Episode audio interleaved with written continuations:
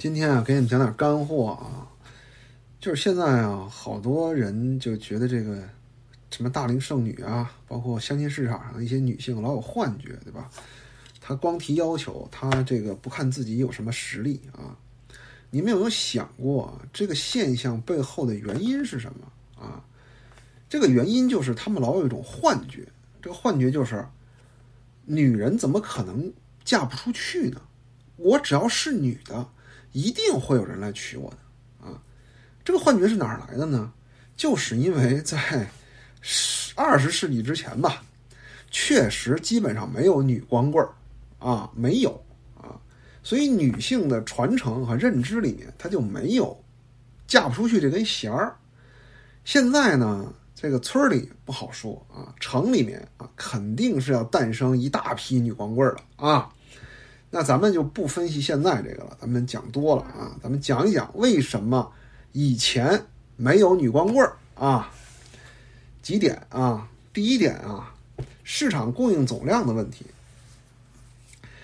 我们新中国成立以后啊，我们这个男女比例啊，应该是有史以来女性最高的时期，对吧？你你必须要承认哈，就是当代女性她是从来没有经历过有这么多同性在竞争相亲市场的这个时代的，他没有，他没经历过，他也意识不到啊。你就像这个八九年的在相亲市场上和九九年的，他提的要求都是一样的，他意识不到九九年的是他的竞争对手，他只想我是个女的，我就应该有人要 啊，对吧？就首先是。女性的总量处于历史峰值啊。第二点呢，就是过去啊，这个婚恋市场信息量极为有限，因为人口不流动，所以市场存量小，再加上道德束缚强，双方知根知底，所以女性走入婚姻的成本是比较低的，她的决策成本是比较低的，对吧？我们讲啊，这个，比如说江南某村子啊，一千五百人的村子。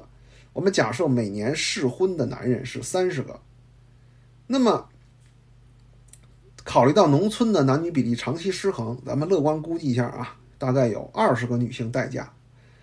那他就从这三十个里挑二十个就完了呗，他也没有别的去处，而且呢，对吧？可能还有有钱人一次娶个两个三个，很容易就被消化掉了啊。那现在呢，是吧？不是这个市场这个样了啊！第三点呢，就是现在的这个城乡经济差异啊，让女性成为了这个城市钉子户。城市内的女性数量远远大过有条件结婚的男性啊。这个女的不管怎么着吧，她只要进了城，她绝对不回去。男的呢，混不下去，他倒想不回去呢，他怎么能留在这个城市里呢？他肯定还是得回老家，对吧？那大城市剩女现象的本质，其实。嗯，除了这个认知之外，就是供求关系严重失衡，对吧？而且你说有的姑娘，比如说土著女吧，她标准挺高，自己也不差钱儿，最后呢没人要她，她这一辈子呢也就凑合过了啊，顶多就杀个猪，但是也能活着，活在城市里面。那你最惨的就是这些飘在城市这些女的，对吧？她也没钱，你也不走，你嫁不出去，你在想什么呢？其其实他们什么都没想啊，就他们的这个思考的能力呢，就。就到不了那块儿，他们就是本能的觉得我配得上这座城市啊。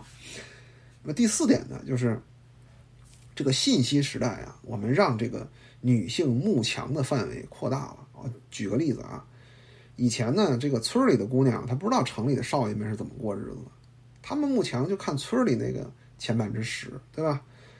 但是很可惜啊，现在是信息时代了啊，这个。